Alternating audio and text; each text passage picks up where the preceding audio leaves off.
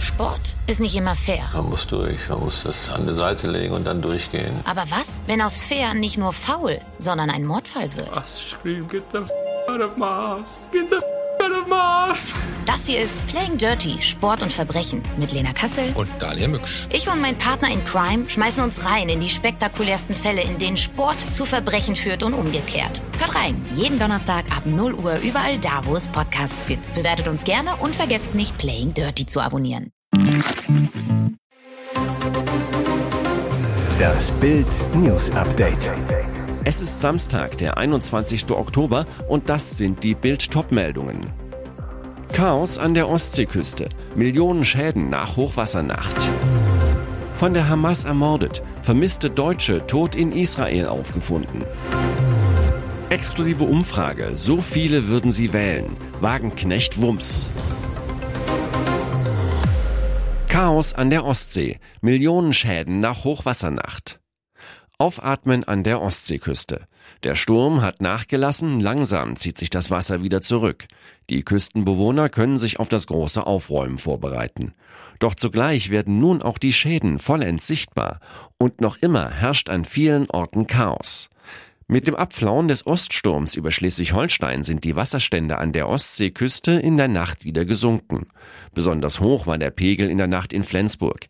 Gegen Mitternacht erreichte der Pegel dort einen Stand von 2,27 Meter über dem mittleren Wasserstand, wie eine Sprecherin des Bundesamtes für Seeschifffahrt und Hydrographie BSH in Rostock sagte. Erwartet worden waren lediglich zwei Meter. Um 6 Uhr am Samstag lag der Pegelstand noch bei 1,63 Meter über dem Normalwert. Zuletzt gab es ein solches Hochwasser an der Fördestadt im Jahr 1904. Auch am Samstagmorgen sind immer noch Teile des Hafengebietes überflutet. Alle Details zum Hochwasser an der Ostsee lesen Sie auf Bild.de. Von der Hamas ermordet, vermisste Deutsche tot in Israel aufgefunden. Nach Bildinformationen wurde eine vermisste deutsche Staatsbürgerin in Israel ermordet aufgefunden. Efrat Katz war am Tag des Terrorüberfalls am Samstag vor zwei Wochen im Kibbutz Nir Oz, galt als verschollen. Angehörige befürchteten, die 68-Jährige sei in den Gazastreifen versteppt worden. Nun die Bestätigung. Katz Leichnam wurde gefunden. Weiterhin verschollen sind ihre 34-jährige Tochter Doron und die Enkelkinder Ras 4 und Aviv 2 sowie Katz Lebensgefährte Gadi und dessen schwerkranke Ex-Frau Margalit. Dorons Ehemann Joni Ascher zu Bild, ich kämpfe hier um mein Leben. Ich habe nichts mehr zu verlieren, denn ich bin ein Vater ohne seine Frau und seine kleinen Töchter. Mehr zum Krieg im Nahen Osten bei Bild.de. Adele seit drei Monaten trocken. Ich war Borderline-Alkoholikerin. Noch im Frühjahr berichtete Adele ihren Fans, dass sie während der Corona-Pandemie echte Probleme mit ihrem Alkoholkonsum hatte. Es war gerade mal 11 Uhr mittags und ich hatte bestimmt schon vier Flaschen Wein intus, verriet die Sängerin ihren Fans damals. Doch das ist jetzt Geschichte.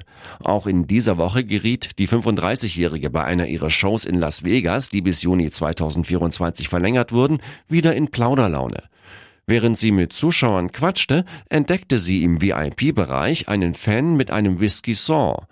Wisst ihr, ich habe schon vor einiger Zeit aufgehört zu trinken. Es fühlt sich ewig an. Das sind bestimmt schon mehr als drei Monate, sagte sie. Richtig glücklich ist sie mit ihrer Situation aber offensichtlich nicht. Es ist so langweilig. Oh mein Gott, ist das langweilig. Doch sie hatte einen triftigen Grund, auf Alkohol zu verzichten. Während meiner 20er Jahre war ich buchstäblich eine Borderline-Alkoholikerin, erzählt Adele. Ich vermisse den Alkohol wirklich. Ich verzichte schon auf Koffein, also genieß deinen Whisky Saw. Ich bin sehr, sehr neidisch. Exklusive Umfrage. So viele würden sie wählen. Wagenknecht Wumms. Umfrage Wumms kurz vor der Parteigründung. 27 Prozent könnten sich vorstellen, die neue Wagenknecht-Partei zu wählen. Besonders groß ist das Potenzial für Wagenknecht im Osten und bei AfD-Anhängern. So halten es 40 Prozent der befragten AfD-Wähler und 32 Prozent der befragten Ostdeutschen für denkbar, ihrer neuen Partei die Stimme zu geben. Das ergab eine Umfrage des Meinungsforschungsinstituts INSA für Bild am Sonntag mit 1002 Befragten. Am kommenden Montag will linken Ikone Sarah Wagenknecht der Öffentlichkeit vorstellen, wie ihre Partei aussehen soll. Der Name BSW, Bündnis Sarah Wagenknecht. Bedeutet aber auch das Ende der Linkspartei. Denn bei vielen Wählern im linken wie im rechten Spektrum kommt Wagenknecht bestens an. Besonders im Osten, wo die Linke traditionell stark ist, verfangen ihre Positionen. Freundlich zu Moskau, scharf gegen Identitätspolitik und woke Großstädte. Der kleinsten Fraktion im Bundestag steht der Zerfall nun unmittelbar bevor, denn einige der 38 Mitglieder der Linksfraktion haben vor, sich Wagenknecht anzuschließen, unter anderem die noch Fraktionschefin Amira Mohamed Ali. Und jetzt weitere wichtige Meldungen des Tages vom Bild Newsdesk. Es geht um sexuelle Belästigung einer Minderjährigen. Strafbefehl gegen Mark Terenzi. Das wirft kein gutes Licht auf ihn. Nach Bildinformationen hat das Amtsgericht Borna in Sachsen im Verfahren gegen Popsänger Mark Terenzi einen Strafbefehl erlassen. Es geht um sexuelle Belästigung einer Minderjährigen. Der Hintergrund? Die Staatsanwaltschaft wirft Terenzi vor, im Juli 2022 die Tochter, 15, seiner Ex-Partnerin in ihrer Wohnung am Gesäß berührt zu haben. Der Musiker soll die Tochter außerdem als sexy bezeichnet haben. Durch diese Aktionen habe sich das Mädchen unwohl gefühlt. Die Mutter zeigte Terenzi an. Die Behörden ermitteln seit April in der Sache. Das Gericht beschloss nun eine Geldstrafe von 20 Tagessätzen zu je 50 Euro, 1000 Euro. Aus diesen Zahlen lässt sich ableiten, dass das Gericht das monatliche Einkommen von Terenzi auf rund 1500 Euro netto geschätzt hat. Terenzis Anwalt Dr. Andreas Honel zu Bild der Vorwurf, dass Mark Terenzi einer Jugendlichen an den Po gefasst haben soll, ist Hanebüchen. Mein Mandant wehrt sich mit aller Entschiedenheit gegen den Strafbefehl. Alle anderen Vorwürfe der Staatsanwaltschaft, beispielsweise, dass Mark Terenzi die Jugendliche geküsst haben soll, wurden selbstverständlich eingestellt. Warum ein mutmaßlicher Griff an den Po jetzt mit einem Strafbefehl geahndet wird, ist nicht nachzuvollziehen, zumal es diesen Griff an den Po niemals gegeben hat. Insgesamt geht es in diesem Finanzverfahren um 250 Millionen Dollar Strafe. Doch bereits ein jetzt verhängtes Bußgeld von 5000 Dollar schmerzt. Donald Trump wurde gerade zu dieser Strafzahlung verdonnert. Der Ex-Präsident hatte eine Gerichtsanordnung missachtet, beschied der Richter im New Yorker Finanzprozess gegen den ehemaligen Immobilienunternehmer. Bereits Anfang des Monats hatte Richter Arthur Engoron Trump unmissverständlich aufgefordert, verbale Angriffe gegen Gerichtsmitarbeiter sofort zu unterlassen. Persönliche Angriffe auf Mitglieder meines Gerichtspersonals sind inakzeptabel, beschied er. Konkreter Anlass, Trump hatte die Assistentin des Richters, Alison Greenfield, in Einträgen auf der Sozialmedienplattform Truth Social verunglimpft und als Freundin von Demokratensenator Chuck Schumer diffamiert. Beide sind auf einem harmlosen Schnappschuss nebeneinander zu sehen. Trump ließ den Eintrag löschen, doch der Angriff blieb auf der Website seiner Kampagne öffentlich. 17 Tage lang. Engeron platzte der Kragen, als er laut über das Verhängen wirklich harter Strafen nachdachte, inklusive Knast. Trump-Anwalt Christopher Kais witterte prompt die unmittelbare Bedrohung für seinen Klienten. Er entschuldigte sich kleinlaut, der Lapsus sei ein Versehen gewesen. Trump habe nichts darüber gewusst.